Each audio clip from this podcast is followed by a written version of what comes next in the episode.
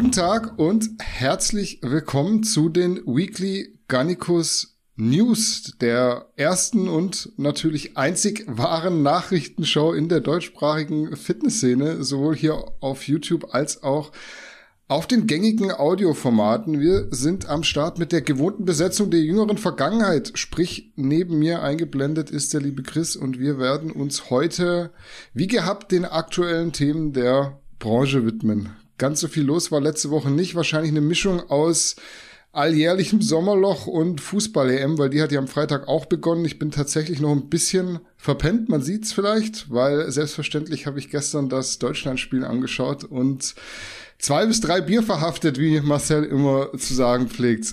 Deutschland hat leider 1-0 verloren, aber wir machen trotzdem eine coole Folge für euch und dementsprechend hoffe ich, dir, Chris, geht's gut und du hast trotz der vermeintlichen Sommerpositivität ein Thema, das dich aktuell nachdenklich stimmt und beschäftigt. Danke. Ja, mir geht's blendend. Die Beine schmerzen.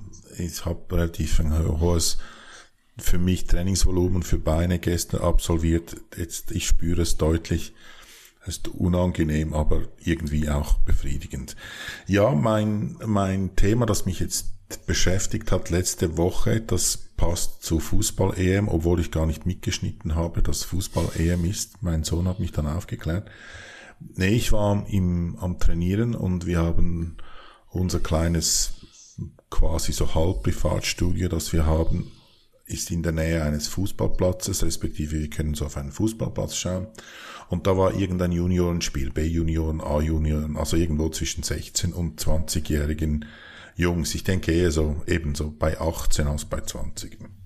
Und ich habe da ein bisschen zugeschaut. Ich war nicht, ich war nie besonders ein talentierter Fußballspieler, aber ich habe dann so zugeschaut und ich dachte, da könnte ich jetzt auch mitmachen, was natürlich nicht so wäre. Klar. aber von außen sieht das immer anders aus, als wenn man selber spielt. Ähm, aber dann gab es so eine Situation, da gab es irgendwie ein Foul, nicht ein besonders rüdes Foul, sondern einfach so ein Allerwelts-Foul. Und dann gingen die Spieler so aufgebraucht aufeinander los, wurden fast handgreiflich, also völlig übertrieben. Ich fand es auch, die haben sich so ein bisschen gegenseitig hochgeschaukelt und das war so gespielt, echauffiert und nicht so echt. Da dachte ich so unnötig, habe mich dann natürlich an meine Zeit erinnert, als ich 18 Jahre war und habe mich so an all die Dinge, die mir so widerfahren sind, zurückerinnert. So gehst du mit deiner Freundin irgendwo weg, bist im Zug und irgendeiner schaut deine Freundin an und das hat ja dann jeweils gereicht, um da fast schon außer Kontrolle zu geraten. Ich habe mich so zurückerinnert, wie, wie das für mich war, da wenn da die Hormone verrückt spielen und wenn man da noch nicht weiß, wer man im Leben ist, probiert die etwas zu sein, irgendwie ein bisschen Relevanz zu haben. Das war so eine mühsame Zeit, dieses Foul und das, was es nachher ergeben hat, hat mich so ein bisschen daran zurückerinnert und ich bin so froh, bin ich nicht mehr in dieser Phase und dass das Ganze ist vorbei. Ich musste jetzt ein bisschen lachen, weil was die Leute nicht mitbekommen haben, war unser Vorabgespräch. Ich habe zu Chris gesagt, ich bin gespannt, wann wir es mal schaffen werden, dasselbe Thema zu finden, um darüber dann zu reden am Anfang. Und jetzt fängst du mit Fußball an und ich dachte echt, du packst jetzt die Story aus, die ich rausgesucht habe, weil was ich heute ansprechen wollte, hat tatsächlich auch Fußballbezug. Und ich glaube, die meisten, die Europameisterschaft gerade schauen, die werden es mitbekommen haben, ging aber auch so durch die Presse, also man kam eigentlich nicht dran vorbei. Am Samstag ist äh, Christian Eriksen beim Spiel Dänemark gegen Finnland einfach umgefallen. Also das war echt befremdlich, wenn man sich das angeschaut hat. Man sagt da, glaube ich, plötzlicher Herztod dazu. Auf jeden Fall musste er direkt reanimiert werden, ist jetzt aber wohl auf dem Weg der Besserung. Hab vorher nochmal nachgeschaut. Also für mich waren das echt dramatische Szenen und mir hat es vor Augen geführt, wie schnell eigentlich so alles gehen kann, wie schnell dann alles vorbei ist. Am Ende war ja sein Glück, dass eben während eines Spiels dieser Vorfall passiert ist, weil die medizinische Hilfe war ja unmittelbar vor Ort und konnte halt direkt einschreiten. Ähm, nach ein bis zwei Stunden, haben die Mannschaften das Spiel dann wirklich noch zu Ende gespielt, was ich schon hart fand. Da gibt's jetzt wohl auch ein Nachspiel mit der UEFA, weil alles nicht so ablief, wie es in den Medien kommuniziert wurde, weil am Anfang wurde gesagt, die Dänen, also Christian Eriksen ist ein äh, Däne, die hätten weiterspielen wollen und auch der Christian Eriksen hat sich direkt aus dem Krankenhaus gemeldet, hat zu den Jungs gesagt, per FaceTime wohl spielt das Spiel zu Ende, aber da standen ja sicherlich viele unter Schock, also der hat da seine Zunge verschluckt, die mussten sie wieder rausholen. Und was ich echt imposant fand, war eben, dass die, die Dänen sich dann äh, direkt um diesen äh, Spieler versammelt haben und ihn geschützt haben vor Bildern. Also man hat ja dann direkt immer diese äh, Pressegeilheit, die dann Fotos machen von allem. Und die haben sich mit Handtüchern um ihn rumgestellt und haben quasi das ganze Szenario abgeschirmt. Das fand ich sehr beeindruckend. Und dass sie dann zu Ende gespielt haben, ich fand das echt bisschen heftig. Ähm, und ich glaube auch, die meisten waren da in der Situation nicht in der Lage, da eine vernünftige Entscheidung zu treffen. Und wahrscheinlich wurde da auch so ein bisschen über den Kopf weg entschieden. Deswegen, ich bin gespannt, wie das weitergeht. Mich hat das auf jeden Fall bewegt. Auf jeden Fall dem Spieler geht's besser. Fußball-EM geht weiter. Und ähm, wir starten heute in die Fitness- und Bodybuilding-News. So, aber bevor wir weitermachen mit den einzelnen Themen, habe ich echt noch paar Dinge zu sagen, beziehungsweise etwas mehr zu sagen als sonst. So passt, glaube ich, besser.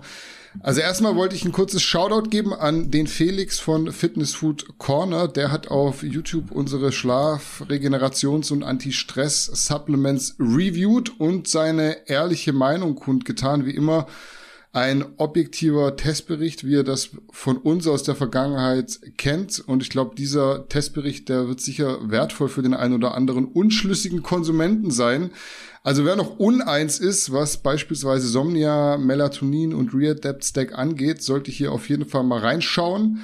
Den Link packen wir euch in die Description und dann findet ihr auch schneller zu eurem Glück. Nächste Meldung bezieht sich auf den Galenicus. Ihr wisst ja mittlerweile, der Galenicus wurde abgemahnt und wir sind da so ein bisschen in einer uncoolen Lage. Der Lagerbestand wird zwar immer weniger, was ja irgendwo gut ist, weil dann wird's abverkauft, aber ich glaube, bei drei von vier Flavors, da wird's jetzt richtig eng. Also wir sind da komplett leer, zumindest so gut wie, solange das Ganze nicht auf irgendeine Art und Weise geklärt ist vor Gericht können wir natürlich aber keine Reproduktion anstoßen.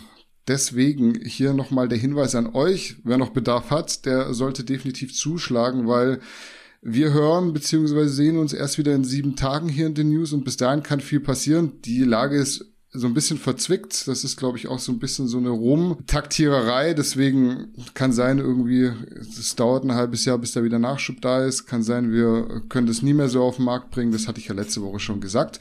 Ansonsten habe ich hier noch zwei Produkte, die ein bisschen in Vergessenheit geraten sind und perfekt für Leute sind, die Probleme mit dem Kapseln- und Tablettenschlucken haben. Zum einen hier die äh, Vitamin B12 Drops, äh, die sind besonders gut geeignet, glaube ich, für Menschen, die sich vermehrt oder ausschließlich vegetarisch oder vegan ernähren, also da so ein bisschen einen Mangel haben, weil eben B12 in tierischen Produkten vorkommt größtenteils. Und äh, zum anderen habe ich hier noch äh, Vitamin D3 und K2 Drops. Dazu muss man, glaube ich, nicht mehr viel sagen weil die allermeisten haben hier in diesen breiten Graden wahrscheinlich ein Defizit. Ich würde sagen, ich nehme das heute einfach mal hier direkt vor Kamera, dass ihr seht, da wird nicht immer nur groß geredet, sondern äh, wir ballern auch. Äh, Vitamin B12 Drops, ich habe die natürlich hier schon offen, sind 400 Mikrogramm pro zwei Tropfen und das ist auch die tägliche Dosierempfehlung. Ähm, drin ist hier Methylcobalamin und 5-Desoxyadenosylcobalamin, also zwei bioverfügbare Stoffe, zwei Tropfen. Man sieht hier, das ist so ein bisschen äh, rot. Ähm, ich habe auch glücklicherweise ein schwarzes Shirt an, das heißt, das ist hier auch nicht irgendwie gefährlich, dass ich nachher ein Fleck auf dem weißen Shirt habe. Und die D3K2 Drops, da habt ihr natürlich ähm, pro Tropfen bloß 1000 Einheiten drin. Da soll man auch bloß ein pro Tag nehmen. Könnte sein, dass mir das jetzt so ein bisschen ausgerutscht ist. Also ich nehme da manchmal ein oder zwei mehr. Das ist jetzt natürlich keine Dosierempfehlung. Deshalb für Leute, die Probleme haben mit dem Kapselschlucken, ist das, glaube ich, so eine gute Alternative. Ich habe mir sagen lassen, das ist echt noch bei vielen ein Problem.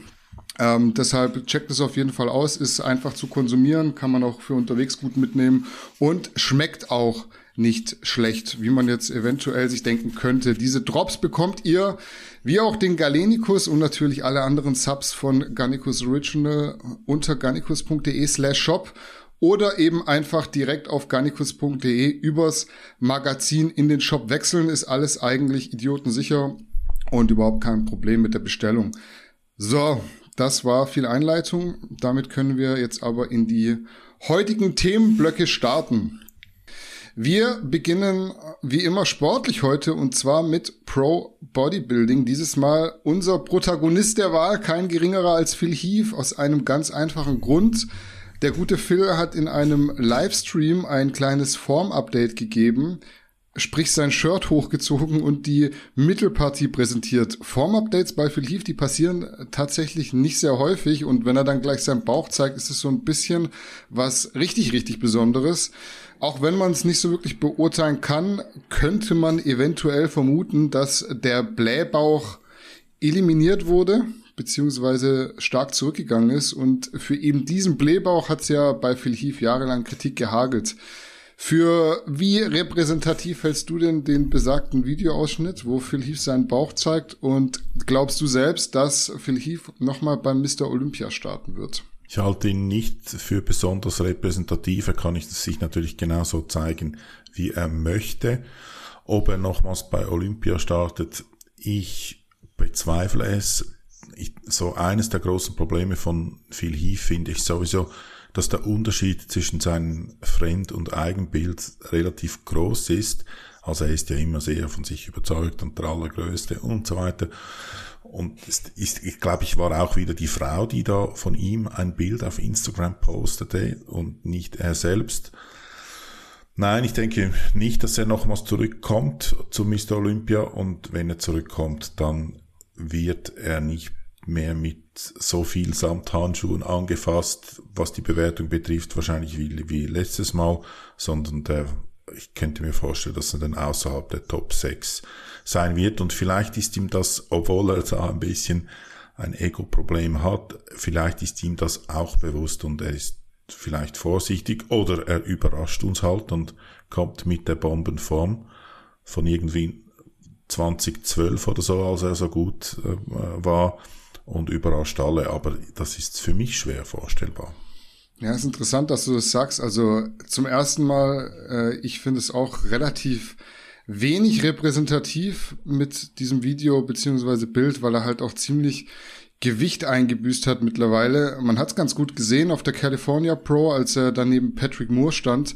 Also Phil Heath steht auf jeden Fall aktuell nicht so im Saft wie schon in der Vergangenheit und auch der Bauch an sich ist durch die OPs jetzt nicht schöner geworden. Man sieht die Eingriffe schon recht deutlich, würde ich sagen. Ich habe gerade das Bild hier vor mir. Ähm, ob er tatsächlich weiter dran gearbeitet hat, dass dieser Missstand besser wird, es wird sich zeigen, sollte er nochmal auf die Bühne gehen. Ich glaube tatsächlich schon, dass er nochmal auf die Bühne geht. Ich war da so ein bisschen zwiegespalten, warum auch immer. Viele hatten ja jetzt neben dem Olympia auch die Arnold Classic als nächstes Ziel für Phil vermutet. Das lässt sich jetzt ausschließen, da kommen wir aber gleich drauf zurück. Kurios war noch irgendwo, dass Phil Heath auf Twitter, glaube ich, Anfang Juni schon den Hashtag 8 Weeks Out benutzt hat, zu dem Zeitpunkt, wann diese zwölf, äh, diese acht Wochen quasi abgelaufen sind, steht aber gar kein Wettkampf im Kalender. Also da steht, glaube ich, ich muss jetzt überlegen, Chicago Pro und Tampa Pro. Dazwischen ist irgendwie dieses Eight Weeks Out vorbei. Und man muss sich ja auch die Frage stellen, aus welchem Grund sollte jetzt Phil Heath bei einer Chicago Pro mitmachen, wenn er als siebenfacher Mr. Olympia sowieso immer qualifiziert ist. Also ich kann es euch nicht sagen, aber irgendwas lässt mich vermuten, dass es das noch nicht war mit der Karriere von Phil Heath. Keine Ahnung was, eventuell Bauchgefühl oder er hat tatsächlich nicht so ausgesorgt finanziell, wie man es denken könnte. Ich wollte anfügen, vielleicht ist die Motivation finanzieller Natur, weil so wealthy, wie er sich jeweils gegeben hat, ist er ja, glaube ich, nicht. Da gab es ja auch, glaube ich, diese Kettengeschichte da mit diesem Bracelet von irgendeinem Footballspieler oder irgend sowas. Auf jeden Fall, für mich ist er durchs Band nicht überzeugend, so ein bisschen wie, ein kleiner Junge, der noch nicht erwachsen ist und da immer ein, ein großes Maul hat und jetzt da ein paar Mal Mr. Olympia wurde, was ja berechtigt war, aber seine Zeit ist irgendwie vorbei. Also ich sage das emotionslos, ich habe da weder Sympathien für noch gegen ihn, aber so einfach objektiv betrachtet ist seine Zeit vorbei. An das Phil Heath-Thema schließen wir direkt an mit einer Story, die sich quasi erst über Nacht ergeben hat. Äh, gestern Abend wurde nämlich die äh, Teilnehmerliste der Arnold Classic 2021 veröffentlicht und die liest sich wie gewohnt hochkarätig. Ich lese da mal vor für die offene Klasse. Mit dabei sind Stand jetzt Lionel Bejeki, William Bonek, zweimaliger Sieger übrigens, Max Charles, Seung Chul Lee aus Korea offensichtlich, Mohammed El Eman, Steve Kuklo, Cedric McMillan, Hassan Mustafa, Sergio Oliva Jr., Justin Rodriguez, Ian Vayer und Akim Williams. Was man vielleicht noch sagen muss, die Arnold Classic ist dieses Jahr ziemlich dezimiert beziehungsweise ausgedünnt worden, weil Corona-bedingt einige Klassen gestrichen werden mussten. Es gibt auch diese Expo nicht, also am Ende sieht man jetzt nur Bodybuilding, Classic Physik, Fitness und Bikini, jeweils zwei Männer- und zwei Frauenklassen. Und auch interessant ist, dass die Arnold Classic Ende September und damit nur zwei Wochen vor dem Mr. Olympia stattfindet. Zwischendrin ist dann noch die Arnold Classic UK in England, glaube ich. So, jetzt habe ich wieder viel geredet. Was sagst du zum Lineup und wie hoch schätzt du die Wahrscheinlichkeit ein, dass jemand wie jetzt beispielsweise William Bonek Arnolds und Olympia macht und da innerhalb zwei Wochen zweimal in Topform auftritt? E-, eben, es gibt ja ein paar, die überschneiden sich. Die sind sowohl an der Arnolds als auch qualifiziert bereits für die Mr. Olympia. Ist für, mich natürlich sehr relativ schwierig einzuschätzen, weil ich nicht ganz genau nachvollziehen kann, was so ein Top-Bodybuilder da vor dem Wettkampf mitmacht. Aber ich glaube, das ist ein bisschen strapazierend für die Gesundheit, habe ich mir sagen lassen. Und ich glaube, die Form zwei Wochen zu halten, ist noch relativ schwierig. Ich glaube, nur schon aus gesundheitlichen Gründen. Ähm, ich könnte mir vorstellen, und das hat man ja auch früher, kann ich mich erinnern, schon so gemacht, dass man halt an den einen Wettkampf noch nicht ganz fertig geht und dann sich fokussiert, zum Beispiel eben ein William Bonac, dass er dann halt die Arnolds irgendwie dann halt irgendwie nicht eine oder eine Top-Platzierung, aber nicht, nicht so oberst auf dem Treppchen mitnimmt und dann auf der Olympia abreißen möchte. Alles andere macht für, für ihn ja keinen Sinn, der ja schon so weit vorne platziert war. Und ich könnte mir deshalb vorstellen, dass ein vermeintlicher Außenseiter, der vermeintlich bei Olympia wenig Chancen hat, dann das mehr Erfolgschancen hat der Arnolds und dann so sich auf die Arnolds konzentriert. Oder ich meine, ich bin ein erwiesener Fan von Cedric McMillan, der gefällt mir einfach, weil er halt auch nicht immer ganz so komplett trocken ist. Ich finde, das sieht eben bisschen ästhetischer aus. Ich fühle mich da auch ein bisschen in der Zeit zurückversetzt. Ähm, da, da, deshalb könnte ich mir vorstellen, dass eben so ein Cedric McMillan, wenn es dann irgendwie einigermaßen schafft, in Form zu sein, höhere Chancen hat als ein Kandidat, der Aussicht hat auf die Top 3 oder Top 5 bei der Mr. Olympia. Ähm, ich, viele Leute habe ich noch gar nie gesehen. Eben dieser, vom Namen her müsste es wirklich ein Koreaner sein, der Seung Chul Lee ähm, bin natürlich gespannt auf solche Leute. Und so der Rest, da kenne ich, ich würde sagen, die Hälfte kenne ich etwa oder schon gesehen und da ein paar. Dieser Max Charles habe ich zum Beispiel auch noch nie gesehen. Ähm, das wird interessant, denke ich, was da für Leute auftauchen und wie die dann aussehen. Ja, man kann ja ein bisschen Glück haben, wenn man jetzt zwei unbedeutendere Wettkämpfe macht und da zweimal starten, einmal nicht in Bestform, einmal dann irgendwie gepiekt eben auf speziell diesen Wettkampf und beide gewinnen. Jetzt ist Olympia und Arnold, das sind die zwei größten und prestigeträchtigsten Wettkämpfe im Bodybuilding. Ich glaube, da kannst du nicht hinfahren und einmal nicht so gut in Form sein, erster werden und dann später auch noch eine Rolle beim Mr. Olympia spielen. Ähm, Cedric McMillan ist der Stand jetzt gar nicht für einen Mr. Olympia qualifiziert und was man halt auch sagen muss, die Arnold, die berechtigt dich bei einem Sieg halt nicht dafür, dass du zwei Wochen später beim Olympia starten darfst. Also das zählt erst wieder fürs kommende Jahr, weil die sich so stark überschneiden, was die Zeit angeht. Ich finde es auf jeden Fall interessant, dass William Bonek startet, weil der halt per se auch meistens beim Olympia weit vorne landet. Als zweifacher Sieger ist er für mich da momentan aber trotzdem der klare Favorit. Ich weiß nicht, worauf er piekt, ob er jetzt eher auf Arnold oder auf Mr. Olympia piekt. Ich würde fast sagen auf ersteres, weil er da mehr Chancen hat zu gewinnen. Beim Rest wundert es mich nicht wirklich, warum die an der Arnold Classic teilnehmen. Justin Rodriguez, der ist ja für den Mr. Olympia qualifiziert, wird da aber nicht die größten Chancen haben auf eine gute Platzierung. Und die anderen sind nicht qualifiziert oder müssen sich eben noch qualifizieren. Dann kann es schon auch zu Doppelstarts kommen, aber die meisten werden voraussichtlich beim Mr. Olympia sowieso keine große Rolle spielen. Gerade Cedric McMillan, das ist ja jemand, ähm, da ist die Entscheidung pro Arnolds, glaube ich, am nachvollziehbarsten, weil er eigentlich prinzipiell, wenn überhaupt, nur in Ohio starke Leistungen bringt. Hat ja auch immerhin schon einmal gewonnen, ich glaube 2017.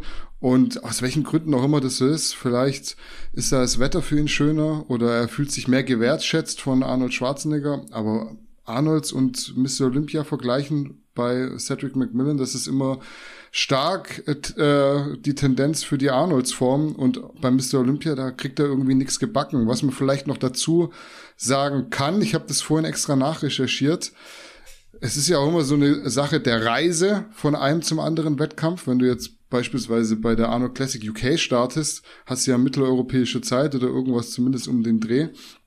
Und dann fliegst du in die USA und musst dich erstmal irgendwie so komplett akklimatisieren, nochmal eine Woche und das kriegst du wahrscheinlich gar nicht hin. Die Zeit in Ohio ist, glaube ich, dieselbe wie in Orlando, Florida. Also das ist zumindest mal kein Nachteil. Das wollte ich vielleicht mal noch gesagt haben, weil diese ganzen Reisestrapazen in Flieger, Wasser ziehen und so weiter und so fort, das ist ja immer so auch sehr, sehr viel Arbeit und ähm, Beschäftigung für den Körper. Deshalb ist, glaube ich, schon gut, wenn man dann nicht irgendwie noch einen anderen Tag-Nacht-Rhythmus hat. Unser nächstes Thema auf der Liste ist ein beendeter Streit, nämlich der zwischen Steve Bentin und Hollywood Matze. Die findigen Follower haben das schon vor einigen Wochen bemerkt, dass es da ein bisschen gerappelt hat zwischen den beiden. Unter anderem auf Instagram sind sich Steve und Matze entfolgt. Das ist ja immer so der Hauptindikator, ob jemand Ärger hat oder nicht. Folgt der noch dem auf Instagram und so weiter. Streng genommen war das aber gar nicht so. Es war vielmehr der Fakt, dass Steve da die Initiative ergriffen und den Matze blockiert hat. Also der Matze konnte da eigentlich gar nicht mal wirklich drauf reagieren. Jetzt haben die zwei sich aber auf jeden Fall wieder lieb und der Disput ist ad acta gelegt. Mich würde interessieren, wie du das aus der Ferne einordnest, wenn du das Video anschaust. Würdest du Steve eher als schweren Charakter einschätzen oder vielleicht sogar als komplettes Gegenteil von schwerem Charakter? Du bist ja da relativ unvoreingenommen. Ich kann es gar nicht sagen, weil ich wirklich da keinen Bezug zu ihm habe. Ich sehe es aus dem Video sehe.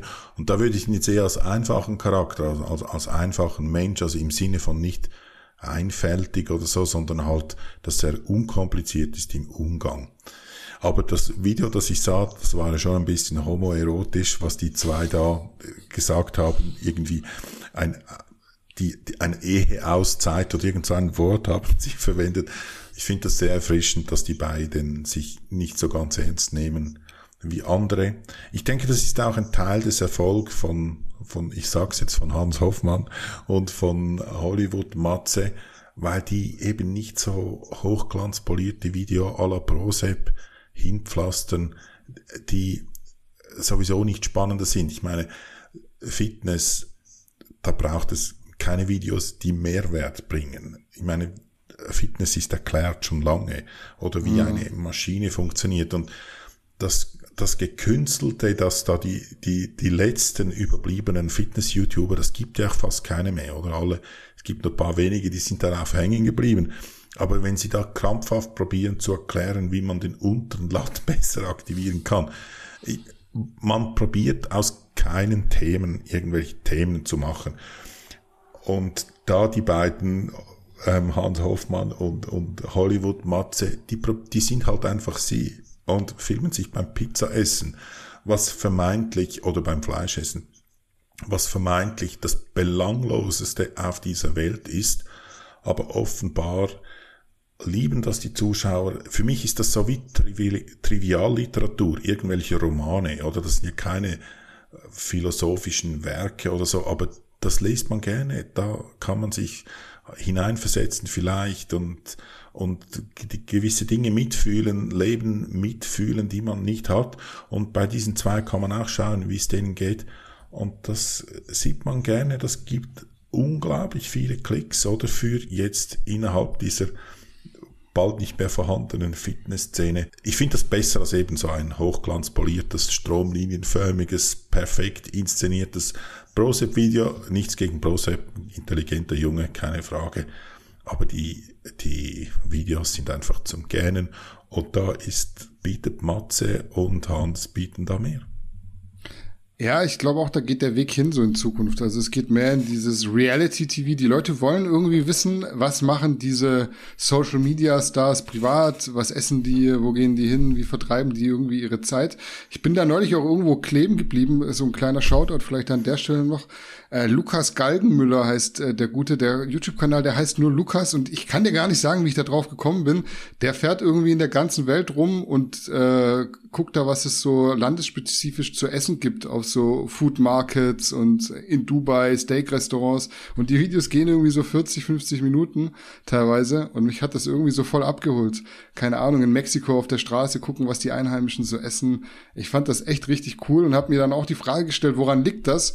Und ich glaube, das ist halt einfach so ein normaler Typ, mit dem ich mich identifizieren kann, der einfach irgendwo in Urlaub geht und äh, da dann guckt, was gibt's da Cooles zu futtern. Und das fand ich echt so cool. Und da musste ich dran denken, als ich heute das Video nochmal angeguckt habe äh, über Steve und Matze, beziehungsweise von Steve und Matze. Da komme ich jetzt dann auch äh, drauf zurück. Ich glaube, bei Steve ist das Problem, dass er halt unfassbar gerade und ehrlich ist. Man hört es eigentlich von jedem und ich hatte ja auch schon selbst mehrfach Kontakt mit ihm. Da ist einfach keine Fassade davor. Ich mag's ja, wenn jemand wirklich ehrlich und direkt ist, aber ich glaube, viele fassen so eine Art immer irgendwie als bösartig und vielleicht auch so ein bisschen destruktiv auf.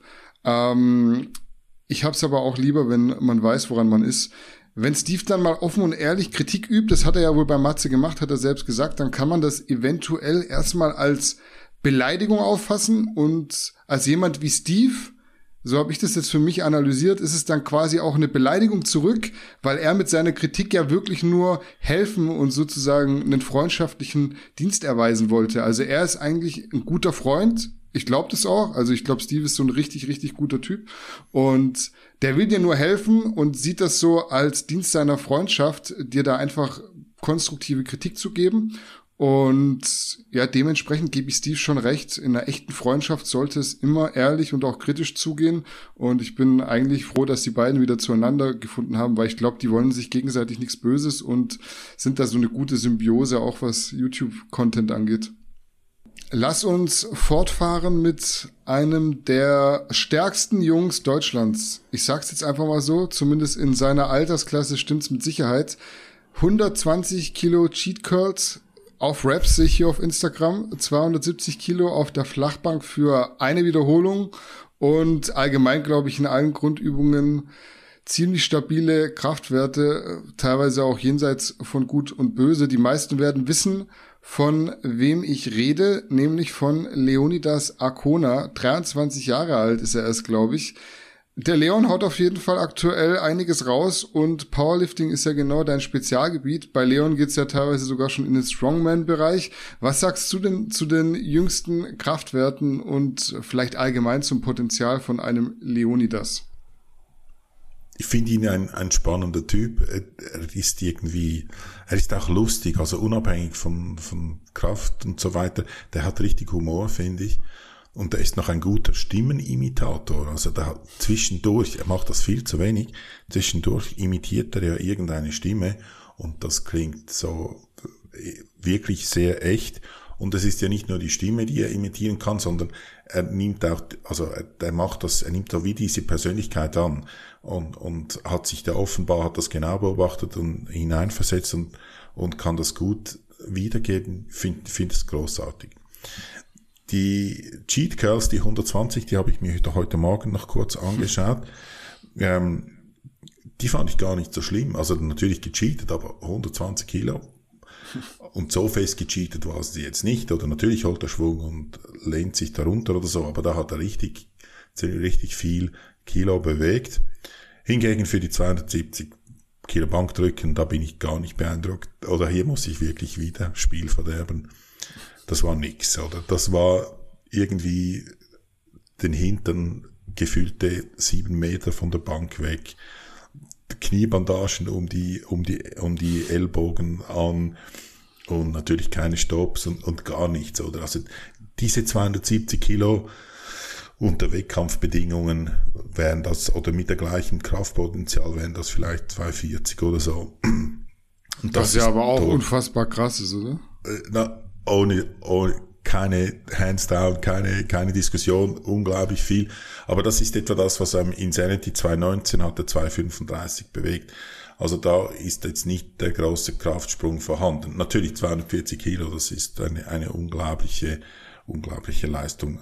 Keine, keine Diskussion, aber eben für mich als dann als Wettkampfsportler ist denn das halt einfach nichts.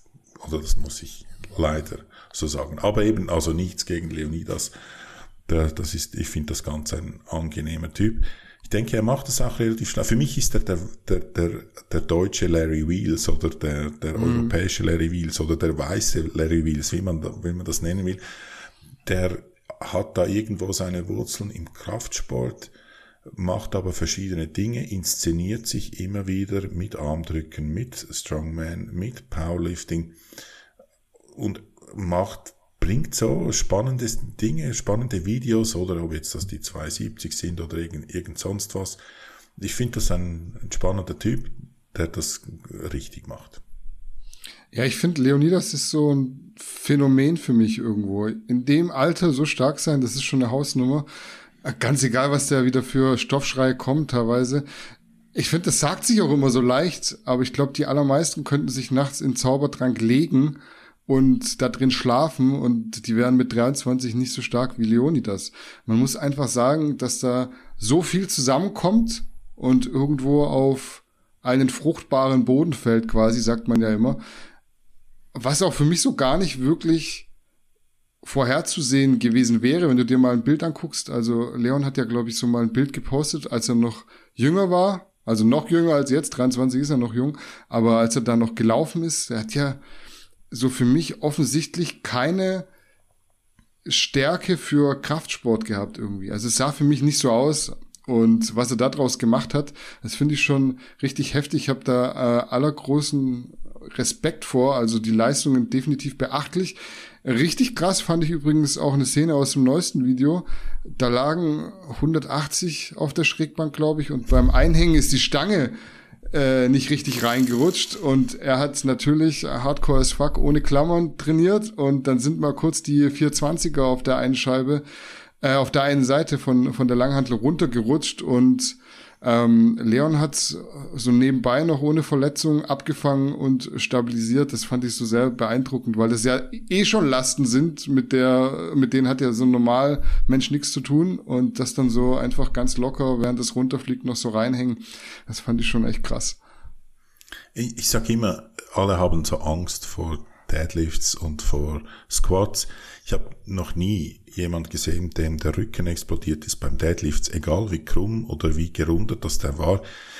Ich, ich empfehle nicht mit Rundrücken zu Deadliften, aber der Rücken, der, da, der, der heilt da schon das eine oder andere aus. Aber beim, vom Bankdrücken hat niemand Angst, aber Leute sind schon gestorben beim Bankdrücken. Mhm. Das ist mit Abstand die gefährlichste Übung und das hat er natürlich, zum Glück hatte er keine Klammern drauf, oder da konnten die Scheiben runterrutschen. Ich mache das auch immer so, wenn ich alleine trainiere, gibt's keine Klammern beim Bankdrücken, auch wenn ich mit Safeties arbeite, aber dass im Notfall du die eben die Stange auf die eine Seite kippen könntest und auf die andere und so die Gewichtsscheiben runterplumpsen lassen kannst, so dass du unter der Stange wieder hervorkommst.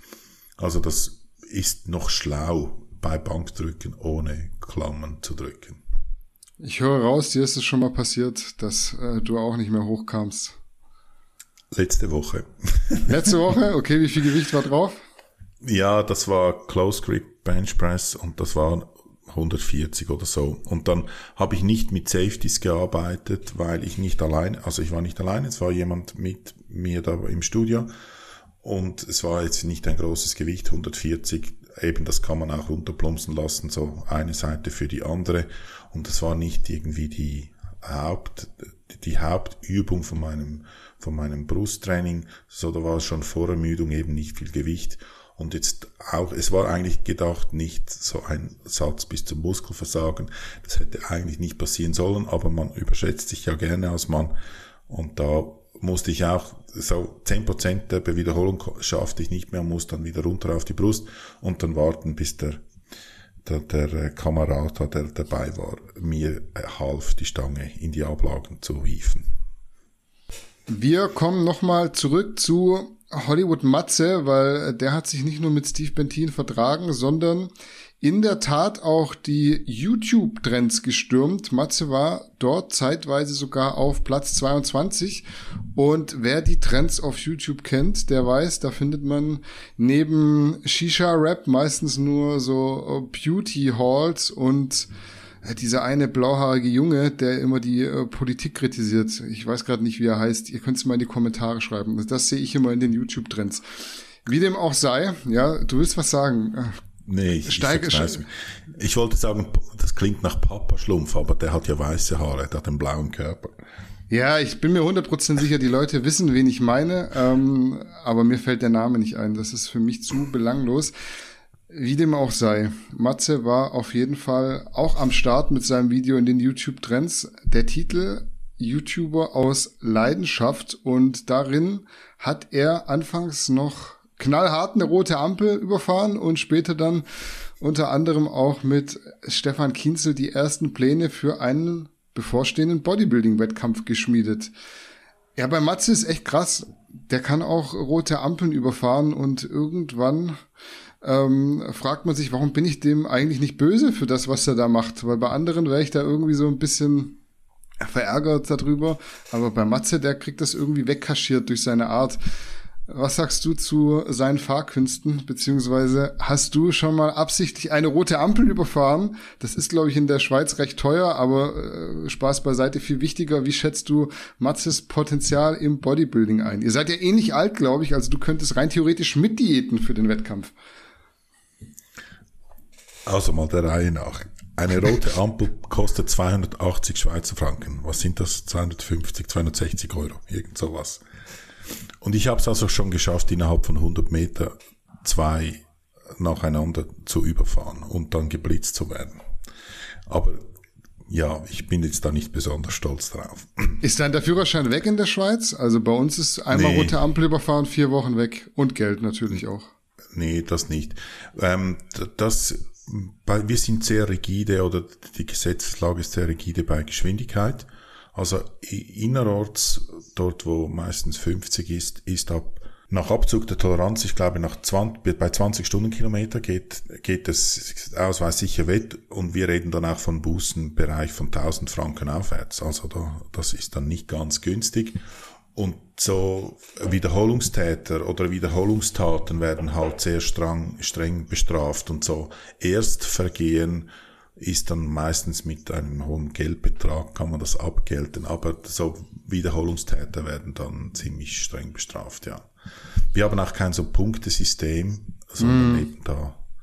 Das geht dann aber schnell irgendwann, es gibt so ein Ordnungsbußenverfahren, da ist einfach Bußenkatalog und dann ab gewisser ähm, Grad eben Geschwindigkeit oder oder oder äh, Schweregrad geht es dann vor den Richter und dann ist es immer teuer oder dann kostet mm. der Richter meistens mehr als die Buße. Ähm, Hollywoods Matze, Hollywoods Matzes Bodybuilding-Aussichten. Ja, er ist, glaube ich, 47, wäre also theoretisch ein Jahr älter als ich. Am Diäten bin ich auch. Hab schon fünf Kilo verloren. Aber ich meine, bis ich, bis ich eine, eine, einen bühnentauglichen Körperfettanteil habe, dann sehe ich aus wie eine Wäscheleine. Also da ist, ich behaupte, da ist gar keine Muskeln mehr vorhanden ohne die entsprechenden Mittel sieht das halt immer komisch aus. Also ich bewundere alle Natural Bodybuilder, die nachher noch ein bisschen Muskeln auf der Bühne haben, aber ich finde jetzt das auch nicht so besonders attraktiv. Bodybuilding ist halt schon mit den entsprechenden Mitteln verbunden. ich kann mir ehrlich gesagt nicht vorstellen, dass er jetzt da wahnsinnig große Chancen hat auf, auf der Bühne. Er sieht zwar beeindruckend aus. Ich fand auch im Video mit Steve hat er massiv ausgesehen, war auch schon gebräunt irgendwie. Das macht natürlich auch immer was aus. Besonders viel Körperfett hat er ja nicht. Also so lange wird die Diät nicht sein. Ich vermute, dass er legless ist, dass er wieder mal keine Beine hat, weil die sieht man ja nie. Ähm, ich kann mir nicht vorstellen, dass er da große Chancen hat. Aber vielleicht erfindet man auch für ihn eine Klasse, in der er gewinnen kann. Das ist ja modern, oder? Es gibt ja bald mehr Klassen als Athleten. Ja, und ob jetzt Stefan Kienzel, von dem ich persönlich jetzt nicht, also ich sehe jetzt den nicht als Bodybuilding-Guru oder so, nur weil er ein bisschen mit von Struktur und Nachvollziehbarkeit redet ähm, attestiere ich jetzt ihm nicht, dass er jetzt da der Wundermann ist und Muskeln zaubern kann bei Athleten. Ähm, ja, also ich glaube nicht, dass das, dass er da große Chancen hat, aber ich glaube, es geht auch gar nicht um das, dass er einen Wettkampf gewinnt, sondern das ist halt wieder ein Thema, eine, eine Kuh oder eine Sau, die man durchs Dorf treiben kann. Das gibt dann Videos, das setzt eben Stefan Kienzel ein bisschen ins Rampenlicht. Da ist auch ein Sponsor dahinter, der wieder erwähnt wird und und und. Das ist halt das Game. Ja, also Stefan ist ja zumindest einer der wenigen Vorbereiter, die, glaube ich, einen medizinischen Background haben. Das haben ja die allermeisten nicht. Das ist ja mehr so ein bisschen, ähm, ja, keine Ahnung, so ein bisschen Substanzenkoch und äh, wenig Know-how. Also ich glaube, Matze ist auch zu groß fürs Bodybuilding. Deswegen, da kann schon was bei rauskommen, aber es ist, glaube ich, nicht mit viel Potenzial gesegnet, ähm, weil einfach so diese riesigen Bodybuilder, man sieht es bei einem Morgan Ace zum Beispiel, der hat ja jetzt auch zwei, drei Wettkämpfe hintereinander gemacht. Ähm, der Franzose, der ist unfassbar hart und richtig beeindruckend, aber es sieht halt irgendwie verteilt auf diese Länge einfach immer nicht so gut aus. Ich finde es trotzdem immer cool, wenn man sich Ziele setzt sei es jetzt für Content oder auch für sich selbst, auch wenn man 40 oder 50 plus ist, weil manche vermitteln ja irgendwie den Eindruck, das Leben wäre vorbei, wenn man über 40 ist und da finde ich es immer erfrischend, wenn solche Leute halt dann einfach auch mal rausgehen und sagen, guck mal, ich mache noch, während ihr eigentlich schon auf der Couch sitzt. Für mich wäre es jetzt kein adäquates Ziel. Ich gucke gerne Wettkämpfe an. Ich habe da ja auch ein riesiges Interesse dran, aber für mich selbst fühle ich es irgendwie nicht. Mit Steve mit dem hat er ja jetzt äh, wieder seine Freundschaft aufleben lassen und auch Stefan, äh, da sind ja zwei Leute mindestens, die äh, wissen, wovon sie reden in seiner Ecke. Was ich bei Matze halt echt verwunderlich finde, ist diese Art, dass man ihn einfach mögen muss. Er ist grundauf sympathisch. Der könnte jetzt zu dir kommen und sagen, hey Chris, ich habe 5000 Euro von dir im Casino verheizt, ist bisschen doof gelaufen und du tust dir irgendwie schwer, ihm böse zu sein, weil er irgendwie so ein guter Kerl ist. Also das ist auch irgendwie eine Art Gabe oder Talent. Ich finde ihn auf jeden Fall, wie gesagt, super sympathisch und auch authentisch, um mal Bezug zum aktuellen Podcast zu nehmen. Ähm, vielleicht mal noch am Rande die Frage, du als ITler, als Ausgewiesener, was sagst du denn zu den YouTube-Trends? Also hat sich das dir irgendwie erschlossen, wie man da reinkommt? Rein mit Klicks hat es offenbar nichts zu tun. Und Mats ist wieder drin gelandet, hat natürlich auch stabile Klicks gehabt, sein Video jetzt, aber das war ja nicht der Haupttreiber. Da sind ja manchmal Videos drin, die Millionen Klicks haben. Ich habe mir, also Google lässt sich da ja nicht in die Karten schauen, wie sie diesen Algorithmus wieder aussieht. Und übrigens an alle Leute, die sogenannte Algorithmus-Kommentare schreiben, das bringt nichts Okay. Also, da, wenn man da einfach Algo-Kommentar oder so, das, das bringt nichts. Aber Google lässt sich da nur sehr schwer in die Karten schauen. Ähm, sie ändern ihre Parameter auch. Ich habe mich da mal ein bisschen befasst, was Web-Content betrifft. Das waren damals, waren das irgendwie etwa 20 Parameter, auf die sie schauen. Ähm, und eigentlich sehr trivial. Sie probieren ja auch immer die Parameter so zu wählen, dass da Videos oder Webseiten nach vorne kommen, die von Interesse sind. Also wenn es, das ist ja, das verstehen die Leute auch ein bisschen falsch. Google hat kein Interesse, irgendwie eine Seiten aufzuwerten und andere abzuwerten, sondern die wollen natürlich die Seiten, die probieren einen Algorithmus zu kreieren, der den Nerv der Leute widerspiegelt und nicht was Künstliches oder so. Und Google arbeitet nicht gegen YouTuber oder gegen äh, Webseiten, die man runterraten möchte oder irgend so was, sondern einfach guter Content setzt sich immer durch.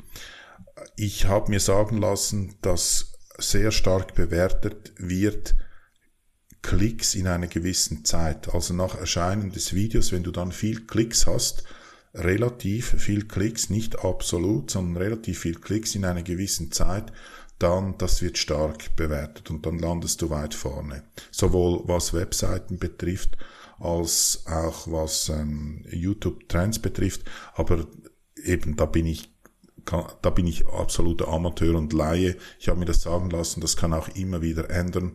Aber früher war es zumindest so, dass wenn du Google Ads geschaltet hast, wenn du dann ein paar Leute aus verschiedenen Regionen, das ist auch noch wichtig, organisiert hast, die dann auf deine Google Ads klicken, dann sind die dann weiter oben gerankt worden als andere.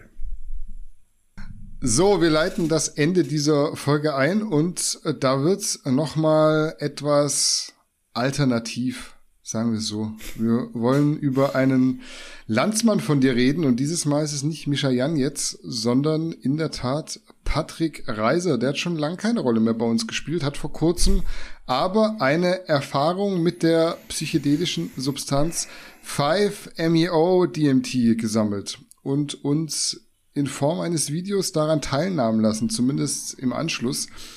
In Deutschland ist dieser Stoff übrigens verboten und im Betäubungsmittelgesetz geregelt. Das vielleicht am Rande, also nicht zu Hause nachmachen. Ähm, das wird dann immer so ein bisschen fehlinterpretiert, wenn man da sagt Droge, ist es eine Droge, ist es keine Droge, ist auf jeden Fall im Betäubungsmittelgesetz geregelt und dementsprechend kann man, glaube ich, schon von Droge sprechen. Ist auf jeden Fall ein Thema, das man glaube ich, sehr vielschichtig behandeln kann. Deswegen interessiert mich natürlich auch deine Meinung. Du hast das Video angeschaut.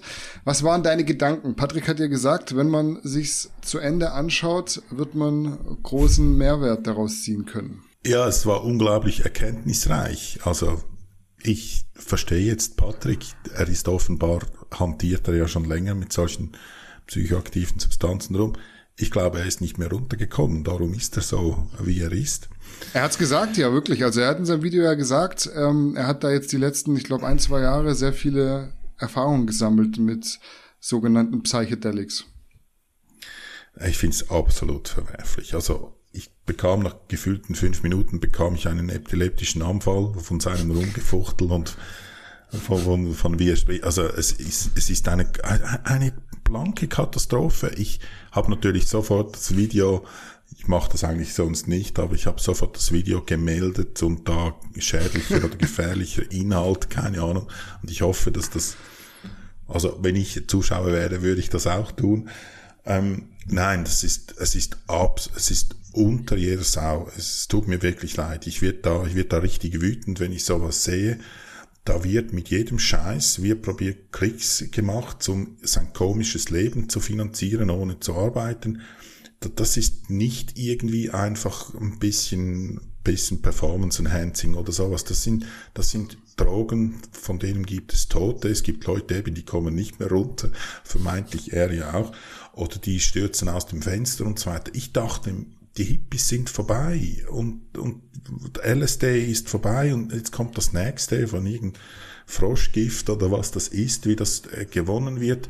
Er sieht auch aus wie so ein Ersatzheiland mit seinen langen Haaren und so weiter. Ähm, siehst du, ich breche sogar hier, das nervt mich so, ich breche hier eine Regel von mir. Ich habe jetzt über sein Aussehen geredet, das möchte ich eigentlich nicht. Aber ich finde es einfach eine Katastrophe, das so hinzustellen. Natürlich wird das jetzt Nachahmer geben und irgendwelche junge Leute, die ihn anschauen, oh, sieht gut aus, hat Muskeln, ist erfolgreich, wohnt in der Villa von seiner älteren Frau, die er da hat, und machen das nach und denken, ah, das ist irgendwie eine Erfahrung, die auf sich, auf das nächste psychische, weiß ich was, Level bringt und so weiter. Das ist alles Bullshit. Das sind scheißgefährliche Drogen da sollte man die Finger davon lassen. Es ist verboten. Da ist in gewissem Sinne, ich weiß nicht, ob Konsum verboten ist, aber Besitz ist sicher da kriminell, ist irgendwo eine kriminelle Handlung dabei, bis es zu einem solchen Trip kommt. Nein, ist ganz, ganz schlimm. ich habe wirklich, bin auch wütend auf dich, dass du mich gezwungen hast, dieses Video anzuschauen. Nein, ich finde es ganz schlimm, ganz schlimm. Komme ich später, glaube ich, auch noch drauf zurück. Also ich habe mir ähnliche Gedanken gemacht wie du und ähm, ich dachte mir schon, dass du in diese Kerbe schlagen wirst. Ich muss aber erstmal, ich will es nicht zu böse machen, ich möchte eine Lanze brechen für Patrick, weil ich glaube, der ist echt kein verkehrter Kerl.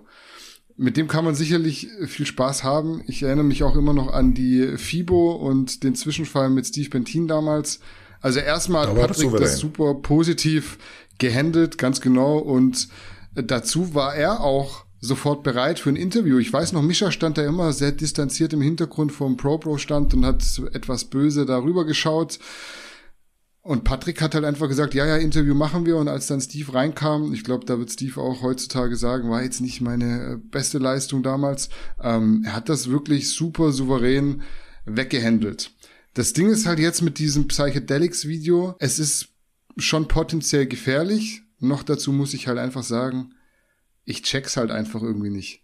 Also ich habe sowas noch nie genommen, ähm, bin aber relativ äh, liberal, also das habe ich ja auch schon in vielen Podcasts gesagt und auch schon das ein oder andere andere probiert, das halt noch nie, deswegen ich bin da nicht so auf dem Level, um da mitreden zu können. Ähm, und dementsprechend alles, was Patrick da gesagt hat, kann ich nicht nachvollziehen. Jeder kennt das bestimmt, wenn man als einziger abends zwischen seinen Kumpels sitzt und alle Alkohol trinken, außer man selbst, weil man irgendwie der Fahrer ist oder mit dem Auto eben einfach unterwegs ist. Da checkt man auch nicht, was mit denen los ist, weil man irgendwie halt auf unterschiedlichen Frequenzen schwingt. Und dasselbe Gefühl habe ich bei Patrick auch. Also es ist wie wenn du mit jemandem im selben Raum bist, der eben irgendwas geraucht hat und du halt nicht und du jetzt irgendwie ergründen musst, was ist eigentlich mit dem los? Also wieso redet der so, wie er redet?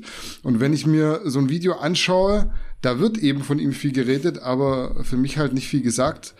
Wahrscheinlich auch, weil ich es einfach nicht checke, was man mir sagen möchte. Ich habe es wirklich eine halbe Stunde angeguckt und ich könnte da jetzt sagen, wenn es so wäre, dass ich da eine große Erkenntnis draus gewonnen oder Mehrwert draus gezogen hätte, habe ich aber nicht, weil ich bin wirklich danach kein Stück schlauer oder erkenntnisreicher geworden und ich bin auch jemand, der sich mit spirituellen Themen und Esoterik beschäftigt und beschäftigt hat.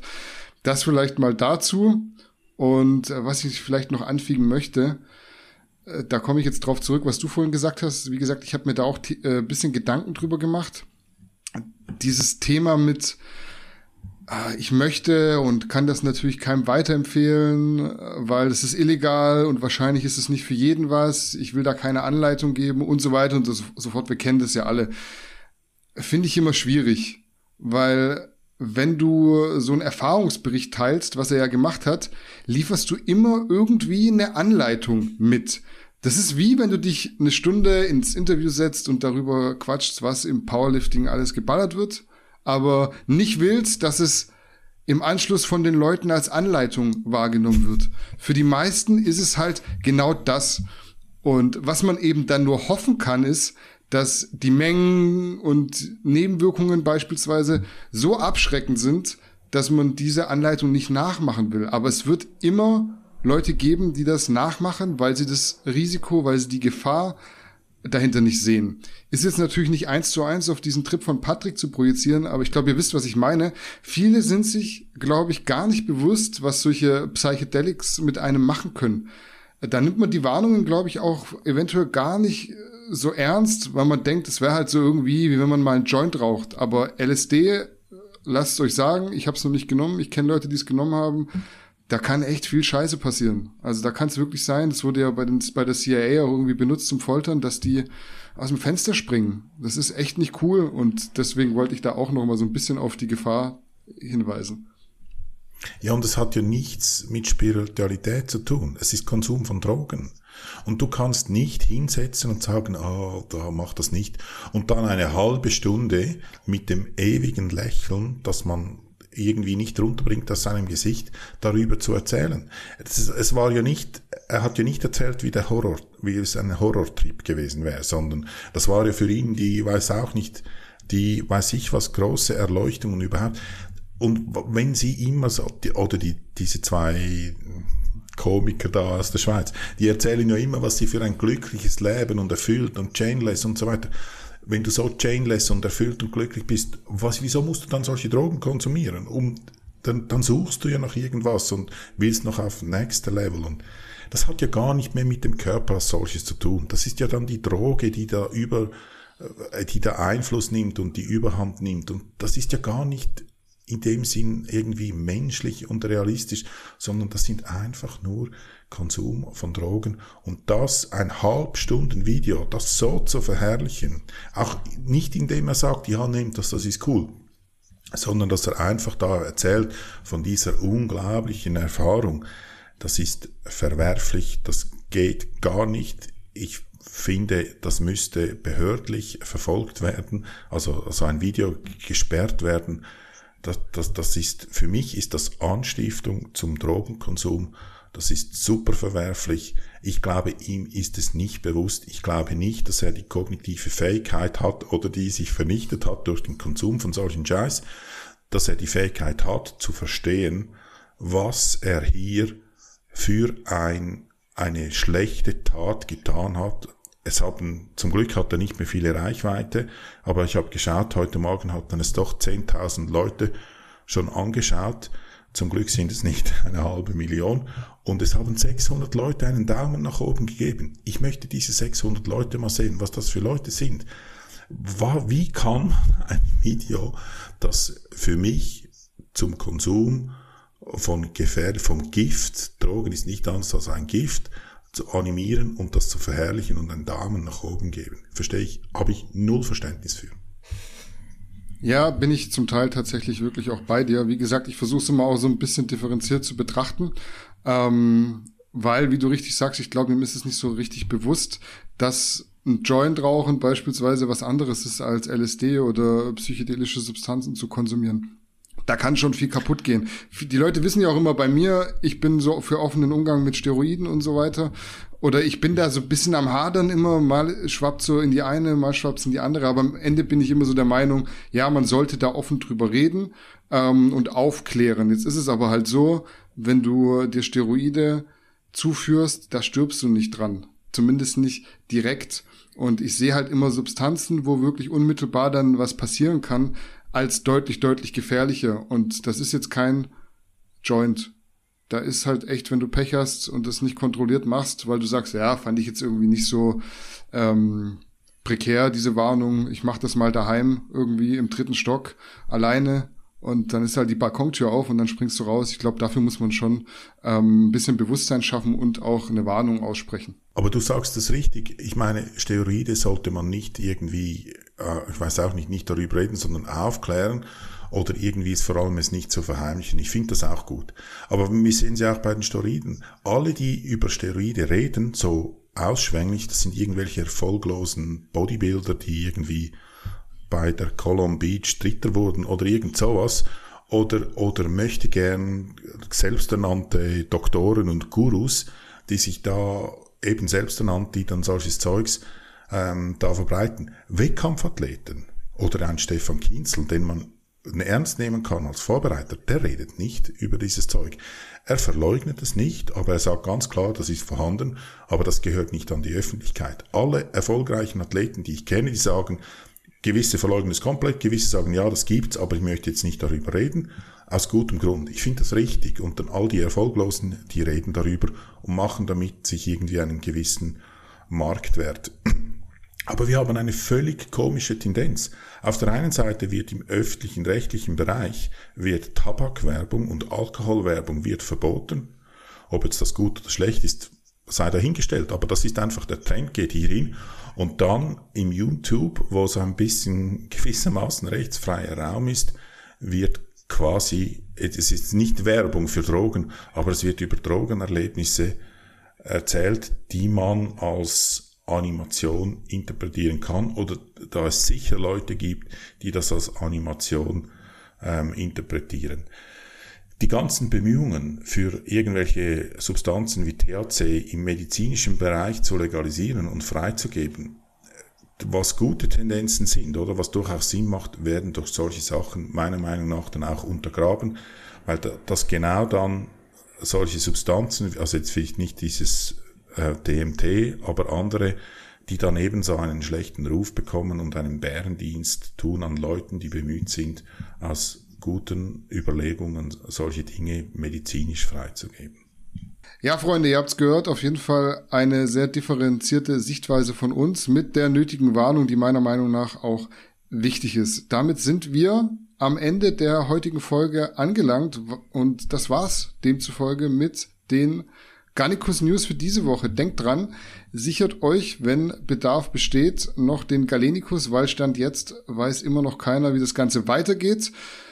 Den Booster, die am Anfang angesprochenen Vitamin-Drops, ich halte sie hier nochmal in die Kamera, Vitamin B12 und auch Vitamin D3 und K2 und natürlich auch alle anderen Subs von Garnicus Original bekommt ihr auf garnicus.de slash shop und in diesem Sinne sind wir erstmal raus. Macht's gut und bis zur nächsten Ausgabe.